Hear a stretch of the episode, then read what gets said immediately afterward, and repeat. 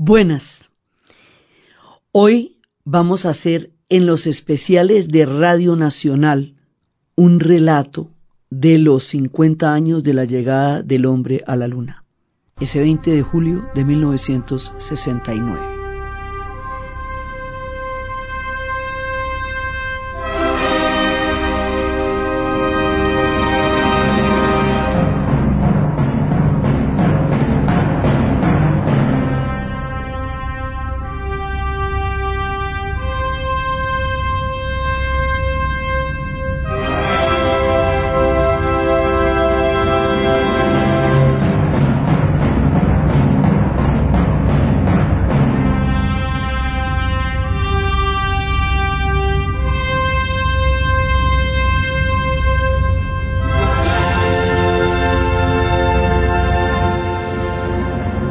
Largo de los siglos y en diferentes culturas y civilizaciones, el hombre siempre ha soñado con la luna, no solamente con llegar a la luna, sino que ha soñado con toda la importancia que la luna ha tenido en la regulación del ciclo de las mareas, del ciclo de la fertilidad de las mujeres, del ciclo de la fertilidad de la tierra, hasta para los cortes de pelo, en todo ha tenido que ver la luna. Entonces la luna ha sido tomada como una deidad Muchos pueblos la han adorado de diferentes maneras. Nosotros la vemos en los calendarios. Muchos pueblos han tenido los calendarios de la luna, como es el caso de los judíos, del calendario islámico y del calendario chino. Los judíos eh, van a tener los ayunos de la Pascua con la, con, la, con la fase de la luna. Los islámicos van a tener el ayuno del Ramadán con el calendario lunar. Y todo el zodíaco chino está basado en instantes cósmicos que se producen en el momento de las diferentes fases del calendario lunar.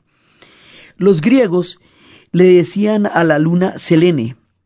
Los romanos van a ponerle el nombre con el que la conocemos actualmente, que es el nombre de luna. Después lo de Selene quedó un poco atrás y quedó asociada a Artemisa, la hija de Zeus, y es equivalente a la Diana romana y la mayoría de los pueblos la asociaron con deidades femeninas. Eh, entre nuestros pueblos, los muiscas la vinculaban con Chía, que era la diosa de la luna. El futuro Zipa debería vivir aislado en el mundo interior de un templo lunar. Para los panches era la diosa Kinini, que era el dominio que se situaba sobre un cerro del mismo nombre que hoy existe en Cundinamarca. Algunos lo ven el primer viaje en un hermosísimo mito japonés de una princesa preciosa que siempre consideraba que ella no pertenecía, sino que ella pertenecía a la luna, y que un día la rescatan una, unos seres luminosísimos y se la llevan.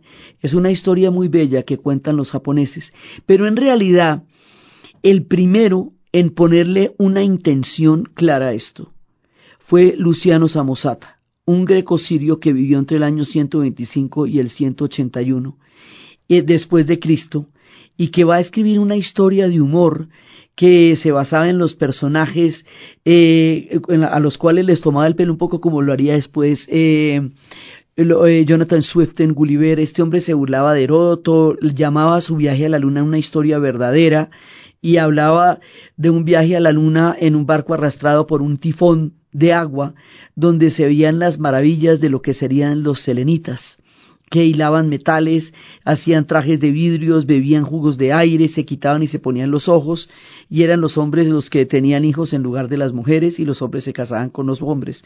Así había una cantidad de, digamos, de ilusiones o de fantasías o de quimeras de lo que podía ser la luna.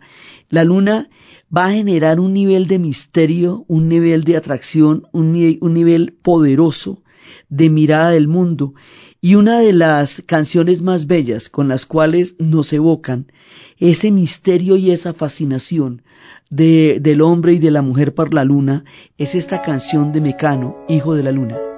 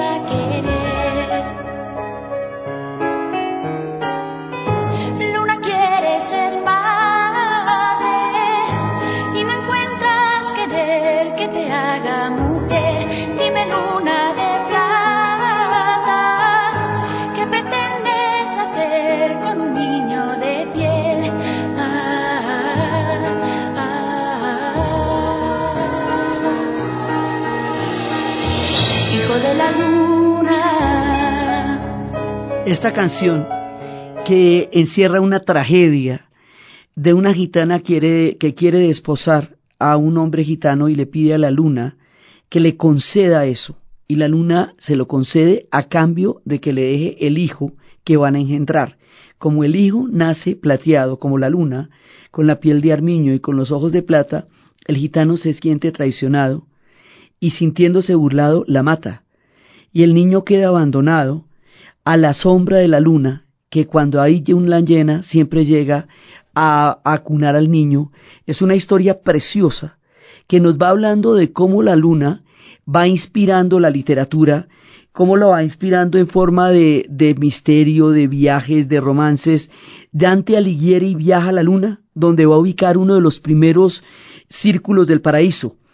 Y así en la literatura va a estar en las evocaciones, en las leyendas.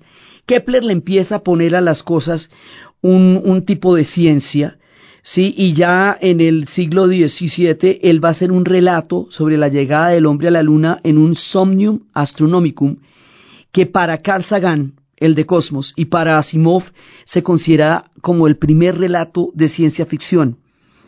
El que más se va a acercar en la literatura, entre la ciencia y la literatura, va a ser Julio Verne, con la, con la publicación eh, de 1865 de La Tierra a la Luna, y el cineasta Georges Méliès eh, se va a inspirar en las dos novelas, se va a inspirar en la novela de Julio Verne y se va a inspirar también en Los primeros hombres en la luna de H.G. Wells. Eh, y va a estrenar El viaje a la luna, que es bellísima, que es esa imagen con la luna como una especie de, de báculo en el ojo. Después empiezan a ponerle ya mucho más ciencia, pasamos de la ciencia ficción a tratar de darle a esto un viso de realidad, que es cuando Konstantin Silkovsky teoriza en la década de 1880 los cohetes de multifase propulsados por combustible líquido para poder llegar al espacio. O sea, el hombre ya la tiene bastante más clara. En la antigüedad, los chinos habían creado los cohetes para hacer los fuegos artificiales. Eso, digamos, desde tiempos muy remotos.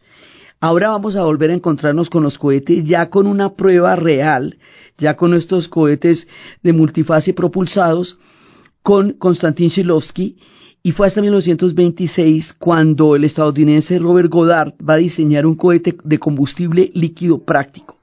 Goddard realizó trabajos sobre cohetería, pero en la oscuridad, eh, con la comunidad científica, con el público, pero se burlaron de él. Se burló de él el New York Times. ¿Por qué? Porque todavía no era el tiempo. A pesar de que ya se disponía de una condición teórica y científica para llegar, para poder empezar la carrera espacial, la humanidad no estaba interesada ni remotamente en eso todavía. No era el momento, lo quiere decir que una vez se dispone de los medios y de la tecnología, pero no tiene la carreta. Lo que realmente va a dar la posibilidad de este desarrollo va a ser la carrera armamentista que va a suceder y la carrera de las superpotencias que va a suceder en, después de la Segunda Guerra Mundial, en la Guerra Fría. Pero antes de eso, hay un antecedente oscuro y macabro. Resulta que Werner von Braun fue el alemán que diseñó durante la Segunda Guerra Mundial los cohetes B-2. Los cohetes B-2 eran cohetes teledirigidos no tripulados que ejercían un daño terrible en los bombardeos de la Segunda Guerra Mundial. Inglaterra fue inmisericordiamente bombardeada por los cohetes teledirigidos y eso generó unas explosiones terribles. Los relatos de pánico, los relatos de horror que tanto se escuchan una y otra vez, la canción de, de, eh, de Pink Floyd, Goodbye Blue Sky, nos dice que si alguna vez hemos visto eh, a los asustados, que si alguna vez hemos visto a las personas aterrorizadas, eh, que si alguna vez los hemos visto esconderse en un refugio esperando una luz de un nuevo mundo, Adiós cielo azul, esa canción de Adiós cielo azul es la que se refiere a los ataques con los cohetes teledirigidos. Eran aterradores porque el B1 todavía hacía algún tipo de ruido, pero el B2 no. Entonces esto que volvió polvo Londres, que solamente sobrevivió la Catedral de San Paul, es el antecedente de la cohetería que después va a llevar el hombre a la luna en estas terribles paradojas de la especie humana.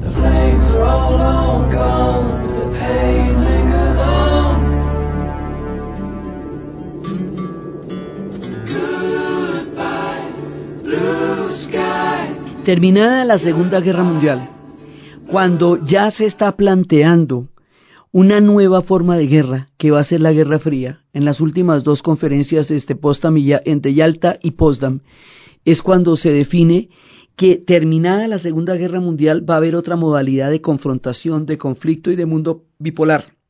Eso se va a conocer como la Guerra Fría. Va a estar determinado por la invención de la bomba atómica y por el hecho de que la bomba atómica haya sido lanzada sobre Hiroshima y Nagasaki, y esto se va a llamar el equilibrio del terror. Los Estados Unidos y la Unión Soviética tendrán la bomba atómica y por lo tanto la guerra no será ya eh, convencional, como había sido la Segunda Guerra Mundial, sino que sería atómica y eso ya sería inconcebible. Se dice que Einstein decía que si la Segunda Guerra, la Tercera Guerra Mundial fuera atómica, la cuarta sería en palos. O sea, eso ya sería retornar al, al comienzo del apocalipsis de la especie, pues. Entonces, ahí en ese momento empieza una competencia que es la que le va a dar realmente la condición de posibilidad a la llegada del hombre a la luna. ¿Por qué? Porque resulta que el ser una potencia, el, plantearse como el dueño del planeta, con dos sistemas políticos, ideológicos y económicos totalmente divergentes, como es el capitalismo y el comunismo, cada uno tenía que probar que su sistema económico y político era el mejor y era el que más resolvía los problemas de la humanidad. Los unos desde la democracia y los otros desde el socialismo que era la patria de los trabajadores. Ahí había un tema ideológico muy fuerte.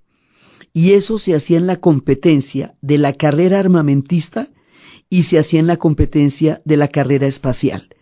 Así que la carrera espacial y la llegada del hombre a la luna no va a ser el fruto de la grandeza de la especie, no va a ser el fruto de la maravilla del hombre y de su ingenio y de su capacidad para soñar el infinito, que había sido algo que se había acariciado por tanto tiempo, sino que va a ser el fruto de una mezquina carrera armamentista y, y espacial en donde dos superpotencias se van a dar la garra para ver cuál de las dos es el primero en entrar en este mundo del espacio.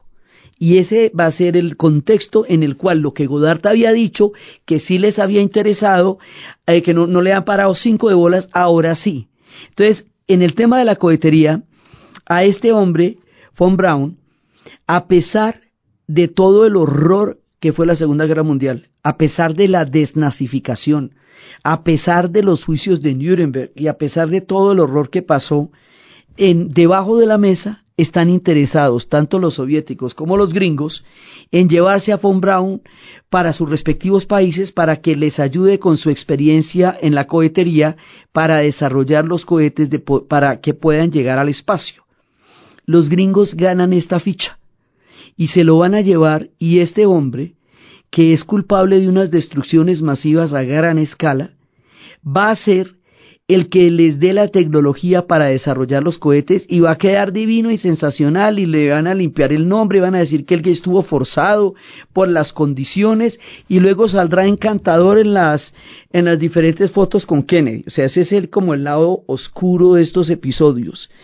Mientras tanto, los soviéticos tienen un equivalente que es un personaje que también va a estar allá trabajando en la cohetería que es Sergei Koryolov Sergei Koryolov es el que va a estar desarrollando la tecnología de la cohetería en el ala soviética. Entonces es uno a uno. De aquí para adelante se ponen en, a la par en una carrera eh, absolutamente frenética que va a determinar el ego de las superpotencias, quién es el chacho del planeta, quién es el que la monta más seriamente.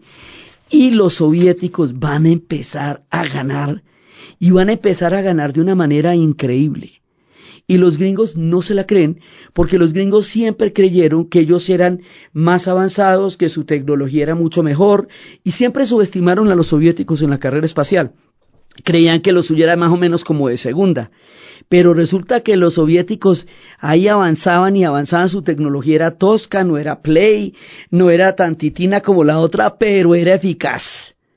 Entonces ellos, así, sin que los gringos se terminen de enterar, van a empezar a, lanzar el primer satélite, el primer satélite artificial. Y esto va a ser una cosa terrible porque, porque esto como está ligado entre la carrera espacial y la carrera armamentista. Entonces a ellos les parece que si va a haber un satélite artificial, también podría haber un misil intercontinental que pudiera alcanzar a los Estados Unidos, porque las dos cosas van de la mano. Entonces hay un satélite en el espacio y eso aterra a los gringos.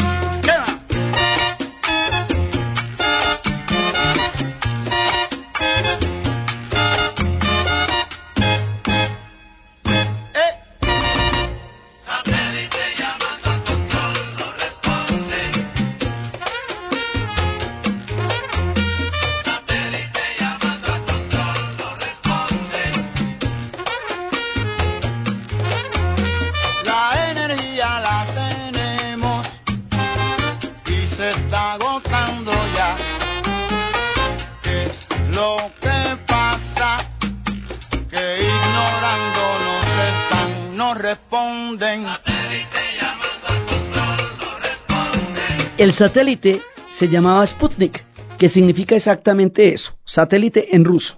Entonces, bueno, ya quedan mosquísimas los gringos porque hay un satélite allá, pero siguen avanzando.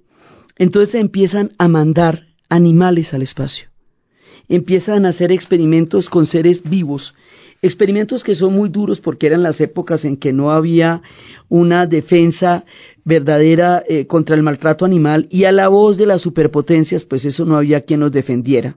Entonces, es en ese momento cuando van a lanzar a la perrita laica, es un animal sacrificado, porque ella va a morir, o sea, no, no tienen ni idea de lo que va a pasar, están monitoreando qué es lo que pasa cuando un ser vivo está en órbita de la Tierra, la montan en una nave en el Sputnik 2 el 3 de noviembre de 1957 y empiezan a experimentar con ella. Mecano nuevamente nos cuenta una historia dramática de esta perrita que va a morir quemada cuando vuelva a entrar el cohete en la Tierra porque no puede resistir ese cambio de atmósfera y es una cosa, digamos, muy dura que manden un animalito que no va a volver, o sea, para quemarlo allá a ver qué es lo que pasa y cómo es que se va a comportar un ser vivo. Mecano nos habla de Laika.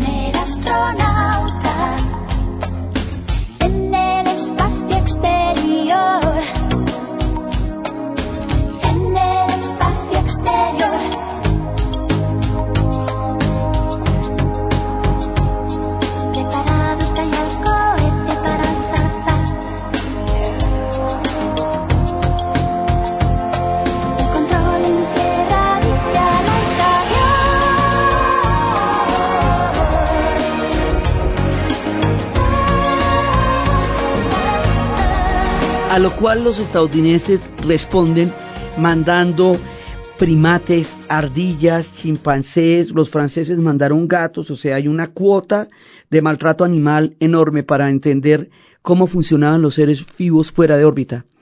Y, y los soviéticos siguen. Y luego van a hacer una mundial, o sea, ahí sí la van a sacar del estadio. El soviético Yuri Gagarin se va a convertir en el primer cosmonauta que exitosamente va a entrar en órbita en la nave rusa Vostok 1 el 12 de abril de 1961. Esto para los Estados Unidos es un golpe muy grave porque ya tienen un cosmonauta dándole vueltas al espacio. O sea que van ganando y van ganando y van ganando de una manera eh, que ellos empiezan a sentirse totalmente arrinconados. En ese momento, eso le va a dar una primicia a la Unión Soviética. El monumento de Yuri Gagarin en Moscú es una cosa de locos. Eso es un brazo como el de Mazinger, una cosa que sale así en la mitad de una avenida y el, el museo eh, de la carrera espacial es un museo muy importante para ellos. Eso, digamos, ahí van a estar en las gloriosas.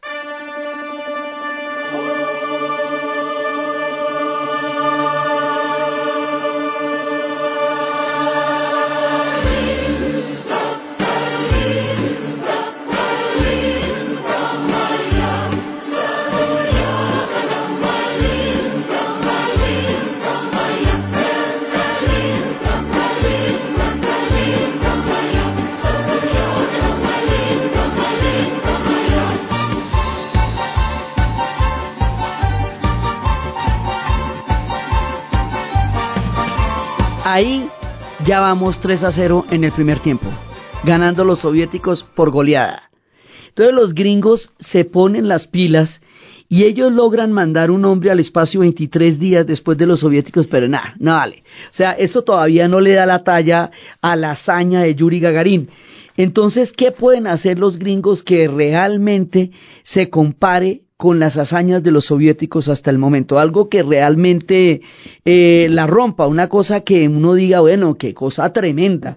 Y eso que van a hacer es la promesa en 1961 de John F. Kennedy de llegar a la Luna, darle el presupuesto suficiente para financiar la carrera espacial y asegurar como objetivo llegar a la Luna. Y es cuando va a ser el discurso de hemos decidido ir a la luna, hemos decidido ir a la luna en esta década y también afrontar otros desafíos, no porque sean fáciles, sino porque son difíciles, porque esta meta será para organizar y medir la mejor de nuestras energías y aptitudes, porque es un desafío que estamos dispuestos a aceptar, que no estamos dispuestos a posponer y que tenemos toda la intención de ganar también a los demás. Entonces Kennedy se pone en el plan de vamos a llegar a la Luna y empieza la misión Apolo, todo el programa Apolo. Aquí es cuando se toma la decisión histórica que en la práctica nos, lleva, nos va a llevar para allá. Por eso les digo que eso no es el fruto de la grandeza humana, sino de la mezquinta de una competencia entre potencias. Los soviéticos siguen en lo suyo, y ellos avanzan en la carrera espacial y en 1963 van a mandar a la primera mujer al espacio, Valentina Tereskova, una ingeniera cosmonauta que fue elegida entre 400 aspirantes. Y los rusos cumplen otra vez y hacen una todavía, eh, digamos, más tramadora. La luna siempre da la misma cara a la Tierra. O sea, la Tierra tiene dos movimientos, translación y rotación. Gira sobre su propio eje y gira alrededor de la órbita en la cual está. La Luna gira alrededor de la órbita, pero siempre nos está dando una misma cara. Y como siempre nos está dando una misma cara, nosotros no vemos el otro lado de la Luna porque nunca se nos presenta. O sea, lo que llamaríamos el lado oscuro de la Luna. Entonces eso siempre era parte de los grandes misterios que la Luna siempre ha tenido para nosotros. Pues los soviéticos, de puros inquietos, llevan un cohete no tripulado al lado oscuro de la Luna y la van a fotografiar.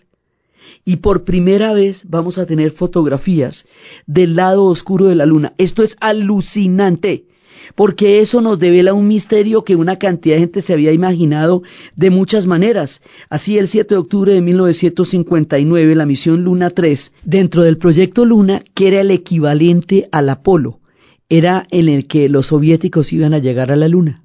Entonces, el Luna 3 va a tomarle las primeras fotos al lado oscuro de la Luna. Esto nos va a llevar en el rock a uno de los discos que durante décadas fue el disco más escuchado y más vendido y que es desde el punto de vista musical, conceptual, uno de los prodigios de la historia del rock. Se llama El lado oscuro de la luna, The Dark Side of the Moon, y lo va a componer el grupo Pink Floyd, que desde el principio de su carrera artística siempre han sido unos visionarios y unos seres del futuro, tanto en el espacio como en la política. De The Dark Side of the Moon vamos a escuchar Eclipse, un pedazo de todo un disco, todo el disco es dedicado al lado oscuro de la luna y es absolutamente prodigioso. Hay quienes los conocemos hasta el final de cada uno de los acordes. Quienes no lo conozcan se les invita a que escuchen The Dark Side of the Moon porque esto es una pieza maestra del rock, de la música y de la conceptualización de lo que es el lado de oscuro de la luna como también el lado oscuro de nosotros mismos.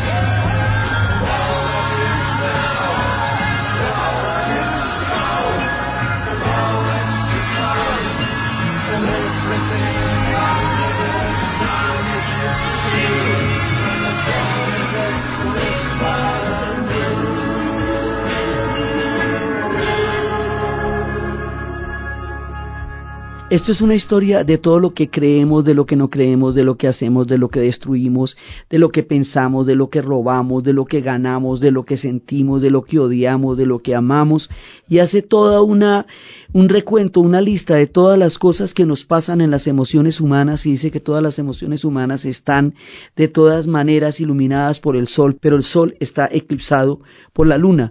O sea, la futilidad de todas nuestras pasiones, en la oscuridad, que finalmente es la que la luna va a imponer sobre el sol, como una de las partes del lado oscuro de la luna, la idea de que nos vayamos para allá, la de las misiones Apolo, la del pulso con los soviéticos, empieza a generar una mirada hacia el espacio.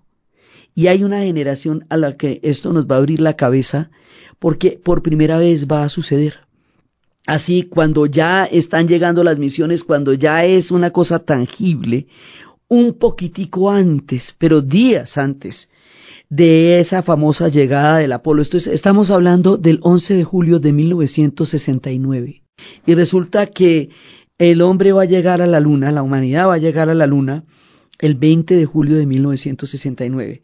Poquito tiempo antes, con lo que ya sabemos, con lo que se ha visto en órbita, cuando ya vemos que nuestro planeta es el planeta azul, cuando empezamos a mirar por primera vez fuera de órbita, fuera del espacio, es que la Tierra nos había ocupado toda nuestra mirada del mundo y todo lo demás era una quimera de algunos, pero que la humanidad en su conjunto estuviera cerca a entrar en contacto con el satélite que nos rodea, con el espacio, era algo inconmensurable.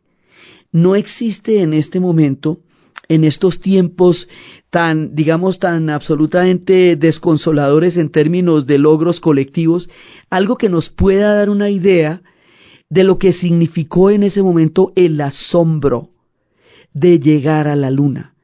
Esto le voló la cabeza a todo el mundo y va a generar un impacto en la cultura tan absolutamente increíble que se va a ver reflejado en todo. Días antes, David Bowie, el más extraterrestre de los rockeros, un personaje que siempre tuvo su mirada en otros mundos, va a lanzar esta canción que se llama Space Oddity. Oddity es un juego de palabras para decir una odisea del espacio, Space Odyssey, pero le dice Oddity, Oddity es una manera de decir raro, extraño, es una distopía.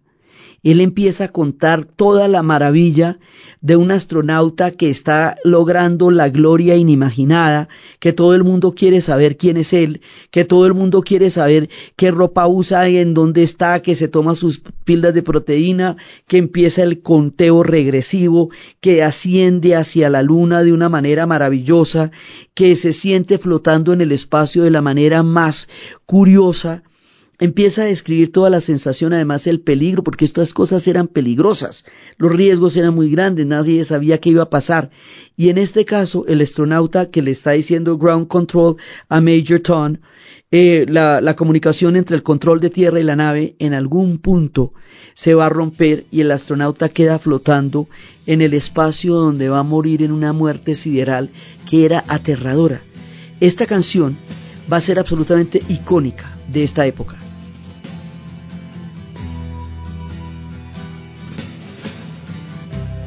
Ground control to Major Tom. Ground control to Major Tom.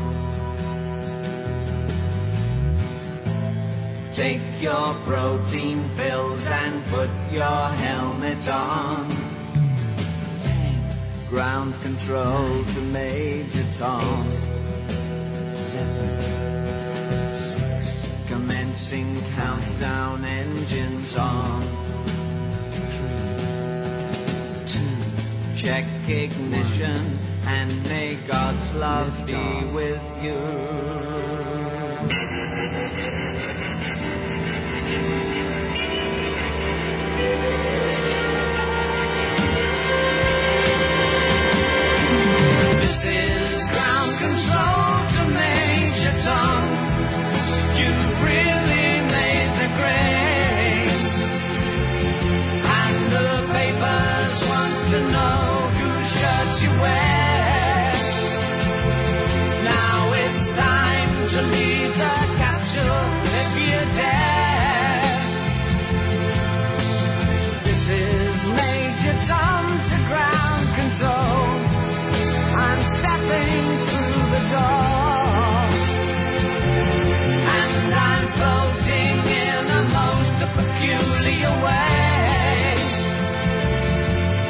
the stars look very different.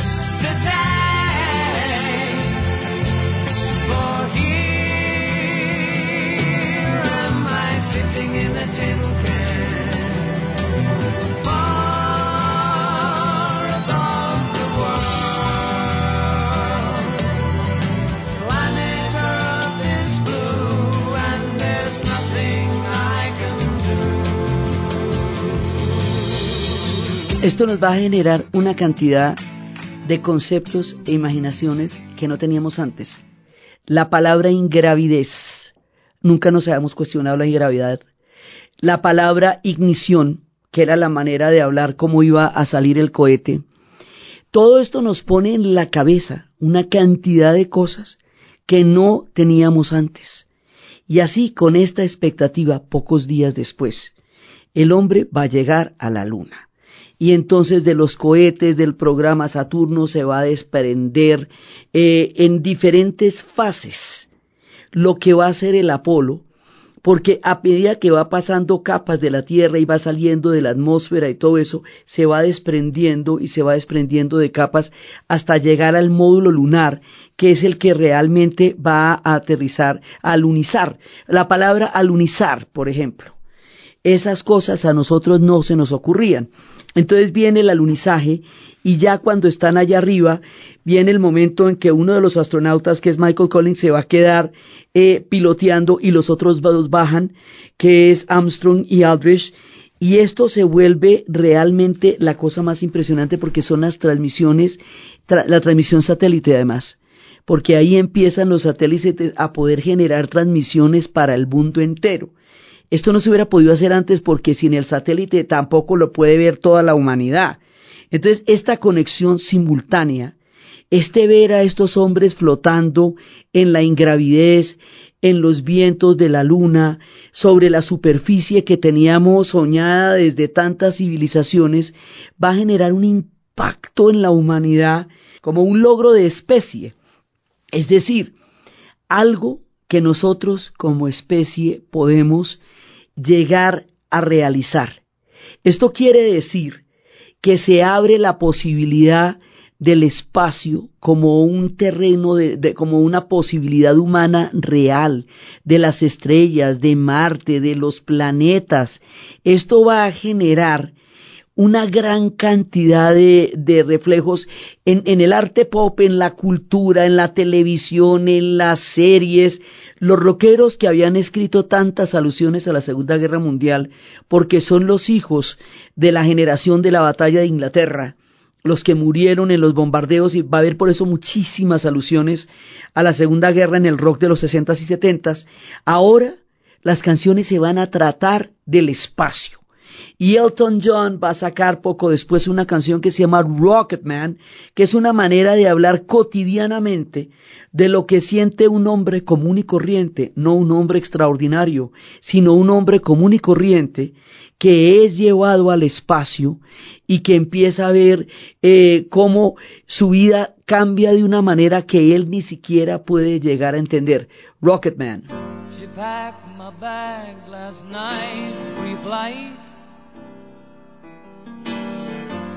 Zero hour, 9 a.m. and I'm gonna be high as a kite by then.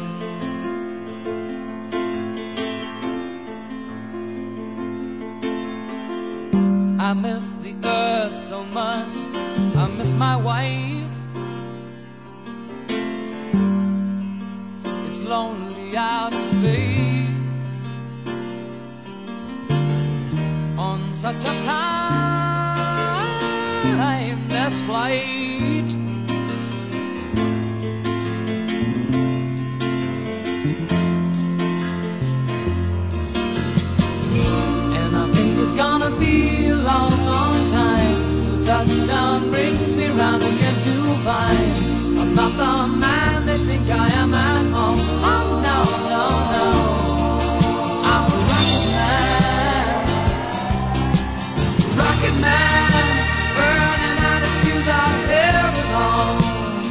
Así, este hombre cuenta que tiene una doble vida, que no es el hombre común y corriente que viene en su casa, sino es un astronauta, un hombre de cohetes, un hombre que está en un mundo espacial completamente ajeno para él, con toda la ciencia que ni siquiera entiende, que con todos los peligros que están allá afuera, eh, con una esposa que le ha empacado las maletas antes de, que de irse a semejante aventura. Esto empieza a volarle la cabeza a todo el mundo. Se vuelve tan icónico, tan icónico la imagen de Neil Armstrong y, y Edwin Aldrich, que también lo llamaban Buzz. Edwin Buzz Aldrin. Buzz va a ser el nombre del cosmonauta de Toy Story. Ese personaje que tiene el traje espacial se llama así por Edwin Aldrin, que está despegando en ese momento. Entonces, esto se vuelve absolutamente icónico. Eh, el módulo se llama el Águila, eh, que pertenecía a la unidad de control de Columbia, que lo está esperando para la separación de la cápsula lunar. Y ahí es cuando dicen la famosa frase de este es un pequeño paso para el hombre, pero un gran salto para la humanidad. Y esto se vuelve una leyenda. Esto se vuelve una leyenda. Esto se fue la locura impresionante en Colombia. Todo el mundo compró televisores para poder ver la llegada del hombre a la luna. Y un televisor en ese momento era como un piano de cola, era una cosa loca. ¿Sí? O sea, era algo que valía la pena que toda la humanidad lo viera porque era algo que atañía a toda la especie. Independientemente de la mezquindad de la competencia de la carrera espacial, eso daba lo mismo. Lo importante era que uno de los habitantes del planeta Tierra había llegado a la Luna. Una sensación de especie, una sensación de humanidad.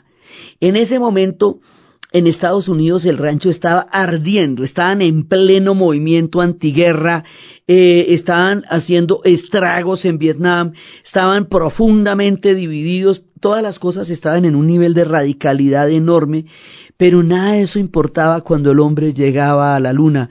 El, el tema de la muerte espacial era tan aterrador que a pesar de lo mucho que la gente moría, en las hambrunas de Biafra, en las guerras de Vietnam, en todo lo que estaba pasando en la Tierra, nada resultaba más aterrador que la idea de que alguien pudiera morir en el espacio. Ya Kubrick había lanzado 2001 Odisea del Espacio y eso había generado una inquietud cósmica de grandes proporciones.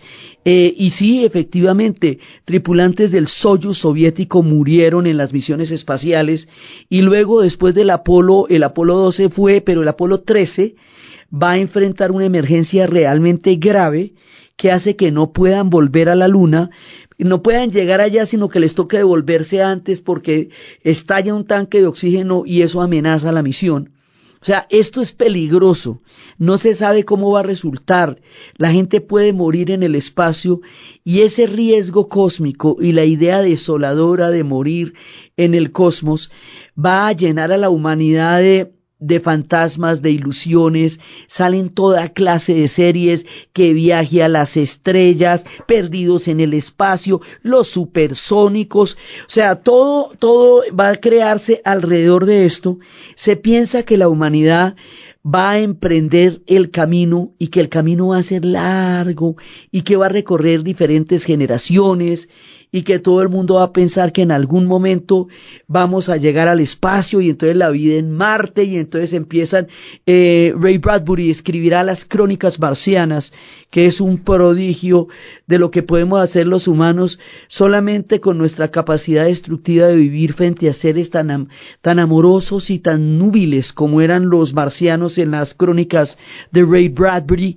O sea, esto va a permear todo va a permear los cómics, porque ya desde las épocas del 34, Flash Gordon había llegado eh, a la luna, pero después eh, Queen nos hará sentir y la película nos hará sentir lo que es que Flash esté en el espacio.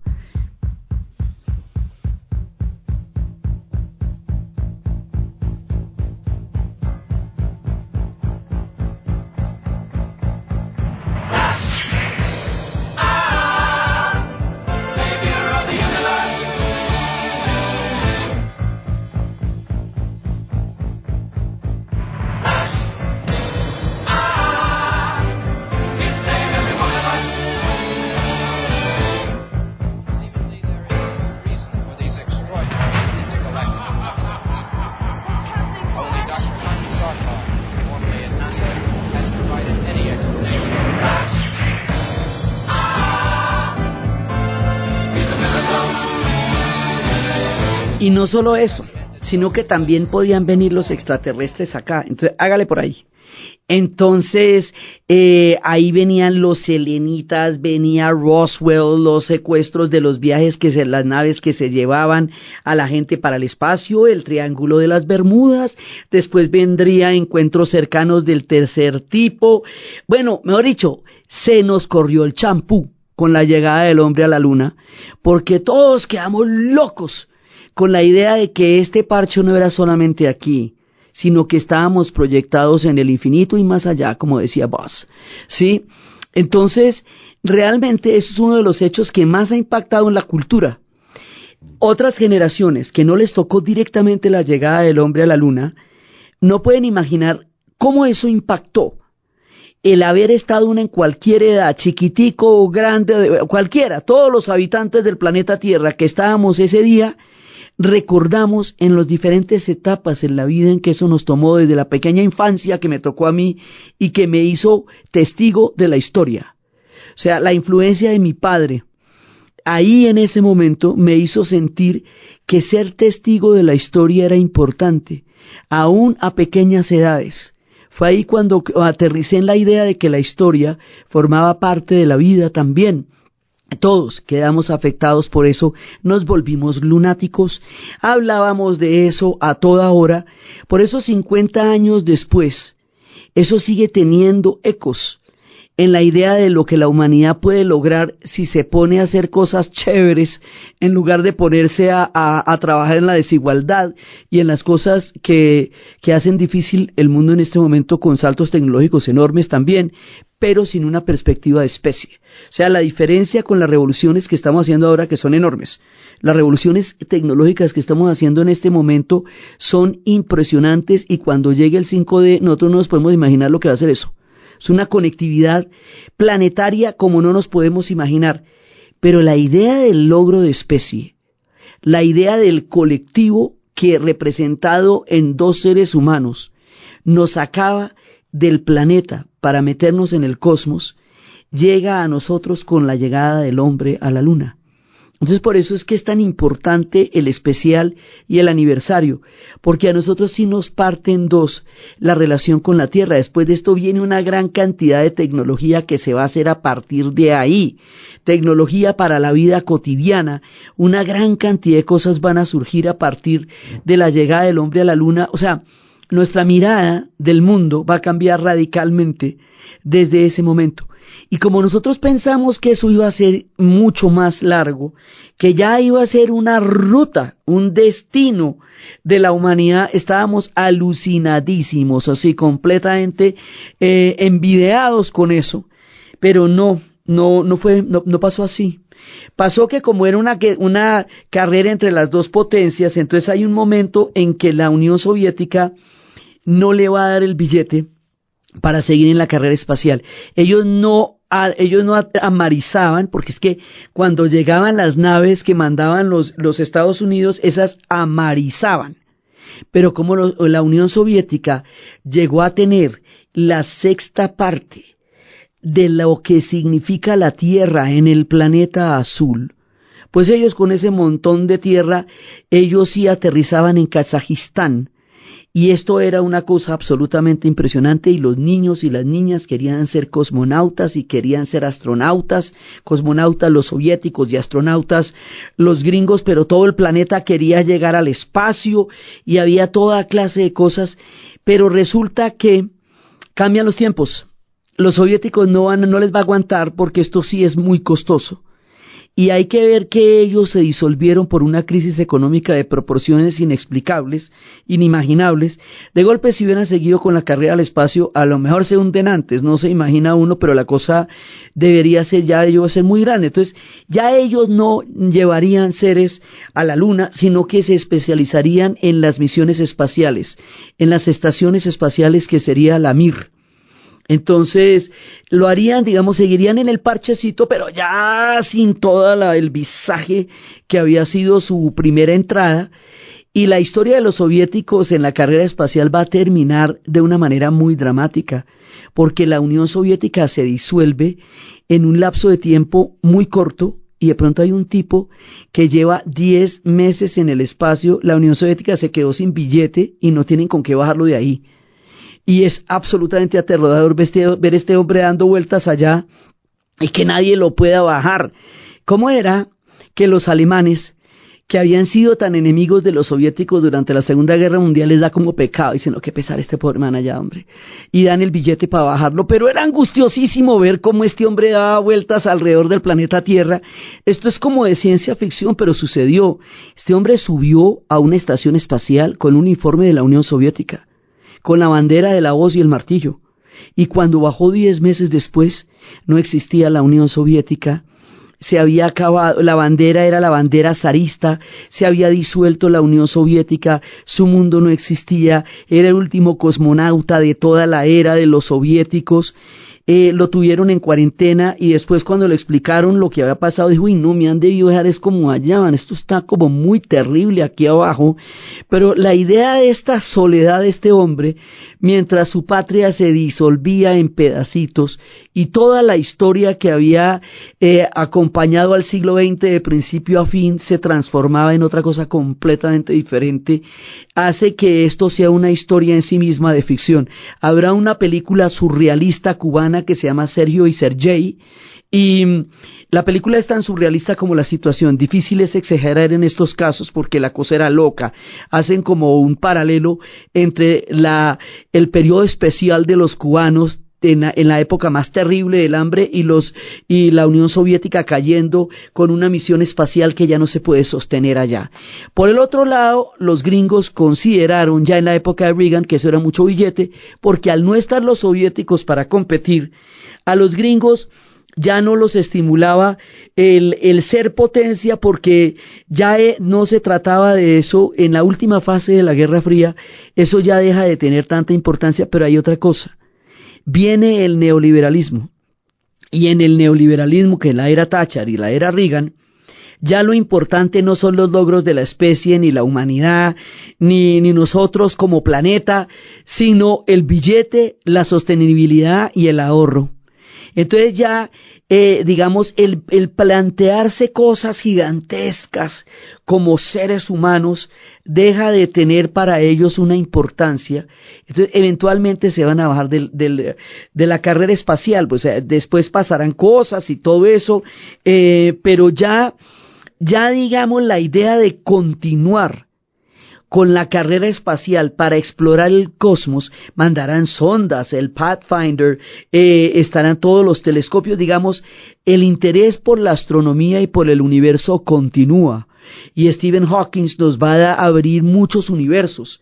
Pero la idea de enviar seres humanos a explorar el cosmos termina por ahora.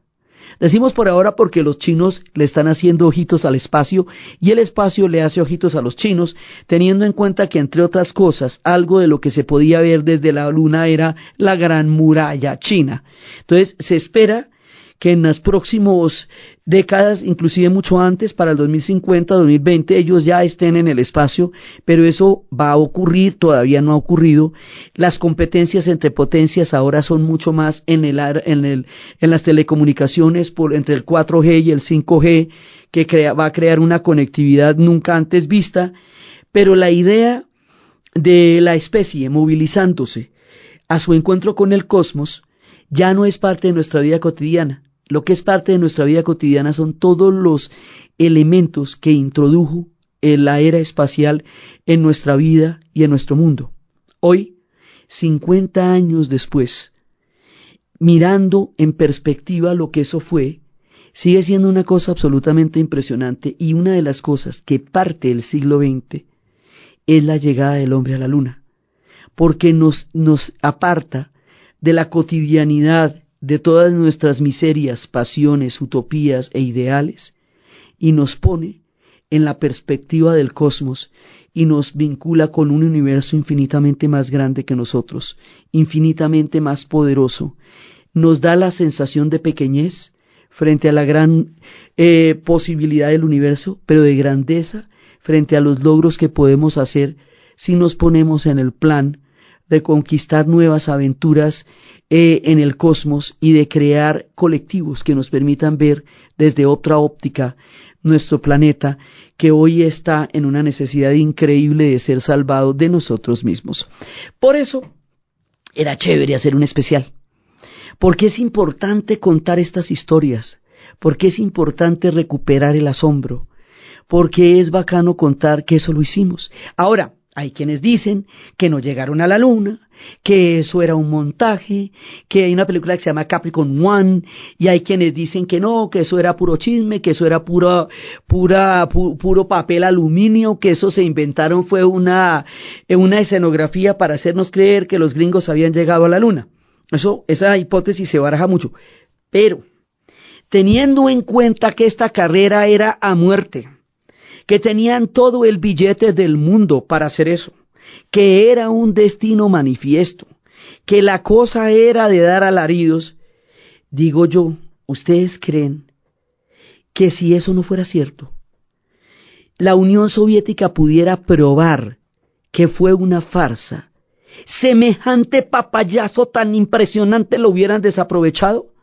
¿Ustedes creen que los soviéticos no hubieran conducido a los gringos al más colosal de los ridículos, no se lo hubieran rostricado en la cara, no hubieran hecho canciones, comedias, series y películas para morirse de la risa en la cara de los gringos de probar que esto no era cierto?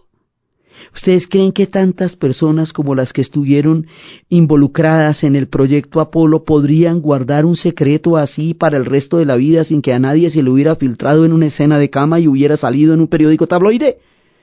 ¿Ustedes creen que se puede guardar un secreto de estas dimensiones, montar una película de este tamaño y que los soviéticos no iban a aprovechar eso para hacer las delicias de grandes y chicos?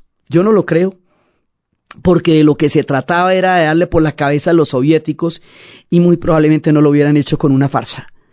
Entonces, pues ahí les dejo la inquietud, pero nosotros fuimos a la Luna. Ahora, el otro problema es que no ha llegado ninguna otra nación a la Luna, como para ver a ver si están las banderitas allá y todo lo que dijeron que estaba. O sea, también esa es la otra, ¿no? Si los chinos llegan a la Luna, entonces dicen si están las banderitas y estos manes sí llegaron. Sí, pero es que los únicos que han ido son los Estados Unidos. Entonces no tenemos otra visión, otra versión de alguien que diga si están todas las cosas que dijeron que habían puesto allá. Pero rocas lunares sí trajeron. Y una cantidad de muestras de cositas que encontraron por allá, de los minerales. El asunto es que esto es la jornada y el viaje de uno de los episodios más alucinantes de la especie humana, la llegada del hombre a la luna. Y por eso estamos haciendo hoy uno especial en los 50 años aquí para RTBC. Entonces, desde los espacios de la luna, de las leyendas, de las historias de Julio Verne, de Méliès, de los cohetes, de la cohetería, de la Guerra Fría, de la carrera espacial, del impacto de esto en la vida cotidiana, de la música, de la poesía, de la ciencia ficción y del sueño de la humanidad, de poder trascender sus límites para conectarse con el cosmos, en la producción Jaime González, en la narración y dirección general Diana Uribe, en el apoyo de investigación Arturo Jiménez del equipo de podcast dianauribe.fm. Este programa fue grabado para Radio Nacional gracias a Señal Memoria de RTBC. Y para ustedes, feliz día y que se la gocen con estas historias que estamos contando y estos especiales.